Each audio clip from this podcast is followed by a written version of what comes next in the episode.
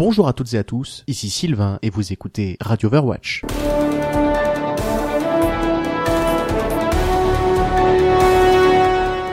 Bonjour à toutes, bonjour à tous, ici Sylvain, soyez les bienvenus dans ce nouveau numéro exceptionnel de Radio Overwatch. J'espère que vous allez bien car le programme est chargé aujourd'hui. Pour ma part, ça va, on ne peut mieux. Je vous disais à la fin de la dernière chronique que j'espérais pouvoir revenir rapidement vers vous pour vous annoncer l'arrivée du 24e héros jouable dans Overwatch et c'est le cas.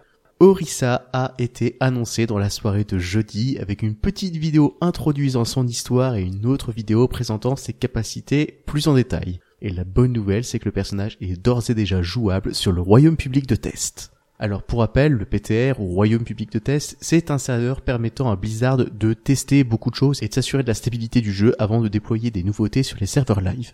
Il est accessible sur PC uniquement, donc pour ça il suffit de le sélectionner dans la liste des régions disponibles juste au-dessus du gros bouton jouer dans Battle.net. Donc si vous jouez sur PC, vous aussi vous pouvez tester Orisa. Si on reprend les informations que j'avais évoquées dans la dernière chronique, il y a pas mal de choses qui se sont avérées vraies. Le nouveau personnage ne se nomme pas Ankora mais Orisa, mais c'est un personnage robotique avec quelques aspects féminins. C'est effectivement un tank quadripède qui a été créé par Effie Oladele. Niveau background, les choses se sont précisées depuis la dernière chronique. Lors de la guerre qui a opposé les humains aux Omniacs dans l'univers d'Overwatch, il existait des unités appelées OR-14 qui ont été créées pour combattre contre les humains. Plus tard, après la crise, une nouvelle version de ces unités a fait leur apparition.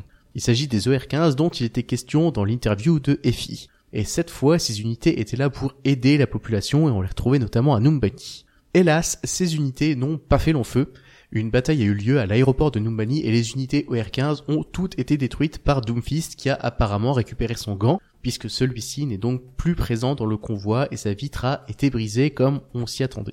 D'ailleurs, pour information, je vous avais partagé sur la page Facebook et le compte Twitter de Radio Overwatch les images du gant volé et du grabuge euh, à Numbani. Donc si vous voulez voir un peu à quoi ça ressemble, n'hésitez pas à y jeter un œil.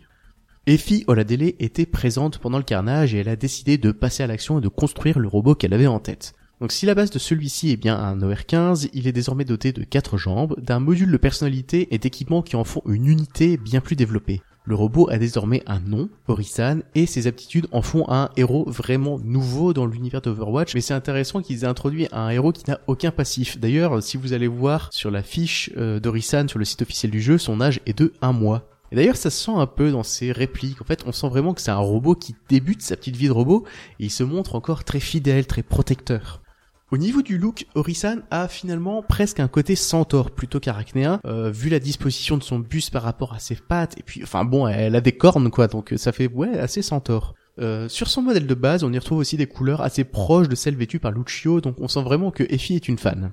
Je vais pas rentrer plus dans les détails de la description physique parce que forcément c'est pas très radiophonique, mais euh, notez juste que j'aime beaucoup ses skins fibres de carbone et protectrices. Oh, et j'adore aussi sa célébration frime. Allez y jeter un petit coup d'œil. Petit détail que je trouve sympathique, Orisan a un accent africain assez prononcé. En fait, elle a un peu hérité ça de Effie, de ses origines du côté de Numbani, et je trouve ça plutôt bien vu dans un jeu qui fait la part belle à de nombreuses minorités. On aurait pu se contenter d'une voix vraiment robotique, mais non, il y a ce petit accent qui est là et qui est plutôt sympa, je trouve. Voilà pour le background et le look. Parlons un peu du gameplay maintenant. Jeff Kaplan, le producteur d'Overwatch, a exprimé son désir de vouloir, au travers d'Orisa, proposer un nouveau héros qui pourrait devenir un nouveau pilier dans l'équipe, un peu comme les Reinhardt depuis le lancement du jeu. Parce que c'est vrai que ce bon gros bourru à l'accent germanique est un incontournable de beaucoup de compositions, parce qu'il aide vraiment à installer un rythme et il aide aussi beaucoup de joueurs à juste se positionner correctement.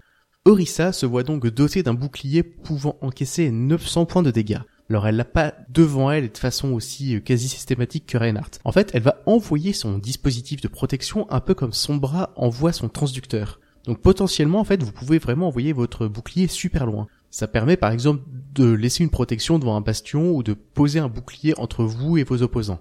Et à la différence d'un Reinhardt, ce bouclier ne veut pas vous monopoliser. Orisa peut continuer à se déplacer tout en protégeant ses coéquipiers. Du coup, la mobilité, parlons-en, on est plus au niveau d'un Reinhardt ou d'un Chopper. Hein. C'est vraiment un personnage assez lent qui n'ira pas foncer dans le tas. Et d'ailleurs, elle n'a pas de capacité de repli contrairement à Diva ou à Winston.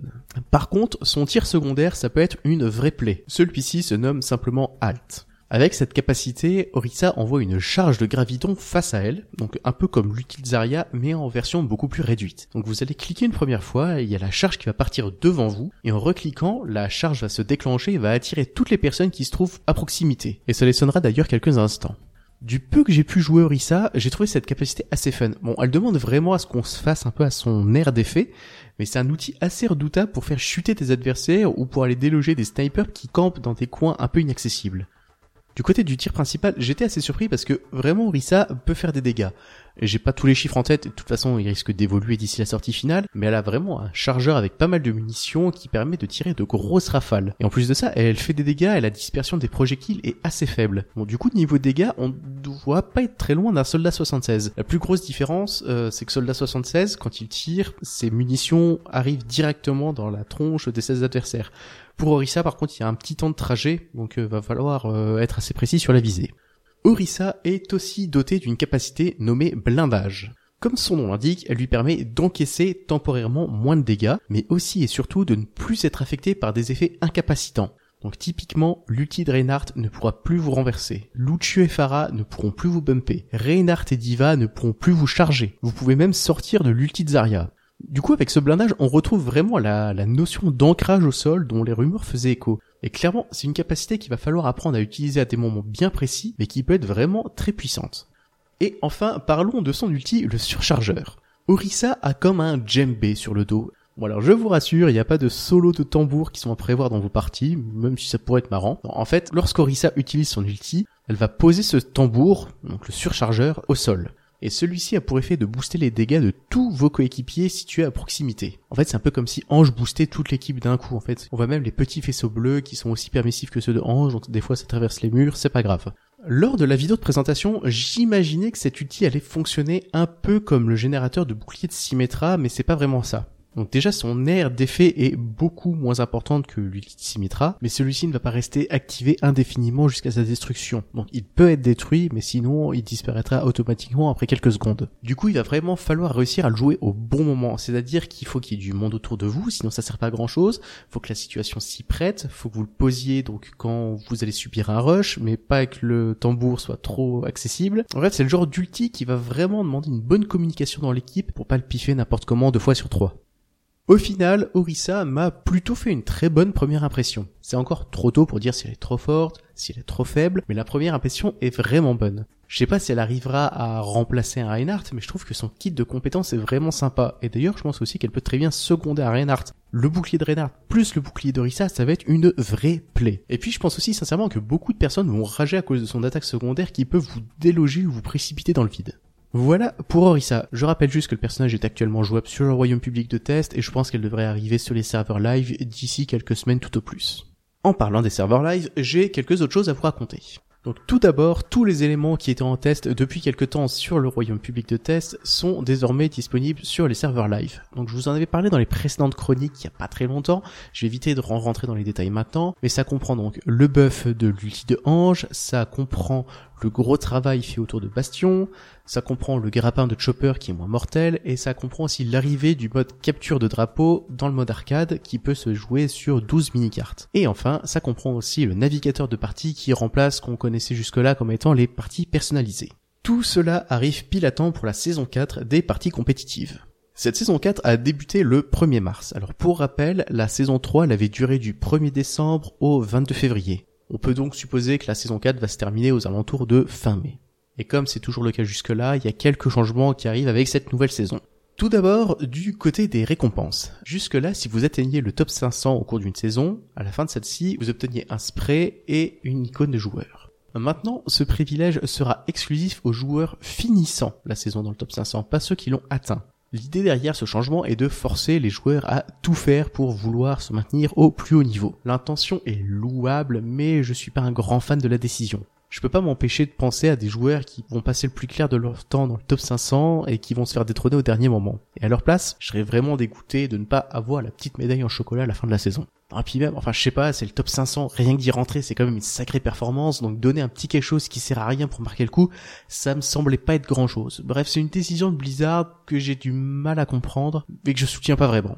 Bon, et puis de toute façon, dans tous les cas, c'est aussi une décision qui est très loin de me concerner. En fait, pour moi, le top 500, c'est vraiment loin, loin, loin, très loin. C'est le genre de choses que je ne vois que sur YouTube, pas dans mes parties. Par contre, il y a un autre changement qui va toucher plus de monde, c'est la nécessité de participer régulièrement à des parties compétitives si votre cote est supérieure à 3000. Donc c'est quelque chose qui avait été mis en place lors de la saison 3 où il fallait déjà jouer au minimum une partie classée par semaine. Désormais, avec la saison 4, il faudra participer à au moins 7 parties compétitives par semaine, sans quoi votre cote va diminuer petit à petit. Du coup, si vous jouez une partie compétitive par jour, il n'y a pas de souci. Si vous devez vous absenter une semaine, il va falloir jouer 7 parties juste avant votre départ, sans quoi votre cote baissera.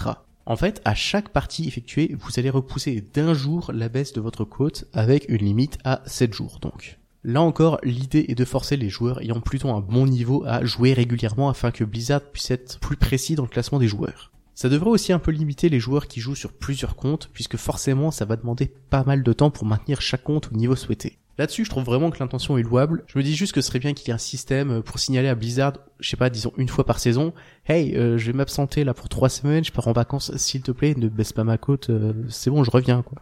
Et enfin, il y a un autre changement qui va toucher encore plus de monde, c'est une modification dans le délai de résurrection. En fait, lors d'un assaut sur un point, si l'équipe qui attaque est en supériorité numérique, les joueurs de l'équipe défensive vont mettre progressivement de plus en plus de temps à réapparaître, jusqu'à ce qu'ils arrivent à reprendre le dessus. Cela a pour but d'éviter les joueurs de se jeter à court perdu sur le point de contrôle pour tenter le tout pour le tout, alors que l'équipe adverse a un avantage énorme. Ça devrait aussi inciter les équipes à se regrouper pour défendre plus efficacement. Là-dessus, vraiment, pourquoi pas?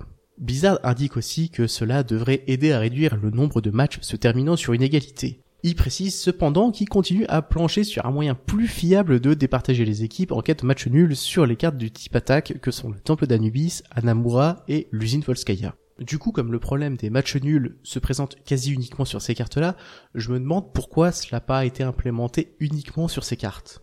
En fait, je suis surpris que cette mécanique apparaisse en même temps que la saison 4 sans avoir été discutée avant, sans avoir été testée en amont sur le royaume public de test. Parce que, mine de rien, c'est loin d'être une modification anodine, et même si j'admets volontiers qu'il est parfois assez lourd de perdre du temps à éliminer les adversaires qui arrivent les uns après les autres pour défendre un point coûte que coûte, eh ben je me suis aussi habitué à ce que la capture puisse être annulée au dernier moment par un faucheur sorti d'Onsezu et qui claque son ulti au dernier moment et qui sauve son équipe.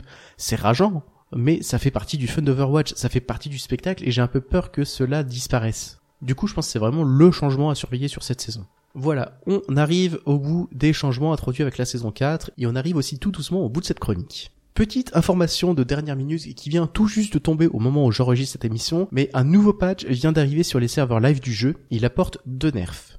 Du côté de Bastion, lorsqu'il est en configuration tank ou sentinelle, les dégâts qu'il subit ne seront plus réduits de 35% mais de 20% seulement. Et du côté de Zarya, ces barrières ne protègent plus de l'effet renversement. Si je me trompe pas, le renversement, ça ne concerne que l'ulti de Reinhardt qui va donc vous faire basculer comme n'importe quel autre joueur, même si vous avez un bouclier de Zarya autour de vous. Voilà, cette fois, vous savez tout. Ainsi s'achève ce numéro un peu plus long qu'à l'accoutumée de Radio Overwatch. Et mine de rien, c'est la première chronique que je vais publier pour vous présenter une nouveauté majeure dans le jeu avec l'arrivée d'Orissa. Et vraiment, bah ça me fait plaisir, et je crois que je suis bien parti pour bien l'aimer cette Orissa. Du coup, vraiment, je suis content de vous proposer ce numéro. Et d'ailleurs, j'en profite pour vous remercier parce que vos retours sont toujours aussi sympathiques. Vous êtes aussi maintenant un peu plus de 200 à suivre Radio Overwatch sur Facebook, donc merci beaucoup. Aussi, si vous voulez m'aider, n'hésitez surtout pas à partager l'émission tout simplement ou à aller mettre une bonne note du côté d'iTunes. Ça prend 30 secondes et ça me fera vraiment plaisir. Sur ce, il est temps de conclure cette émission. Merci pour votre écoute. Je vous souhaite de bien vous amuser avec Orissa. De mon côté, je vais sans doute passer le week-end à jongler entre Orissa, les matchs de classement de la saison 4 et le nouveau Zelda sur Switch. Ça fait un sacré programme. Prenez soin de vous et je vous dis à très bientôt pour une nouvelle brève certainement un peu moins chargée sur Radio Overwatch.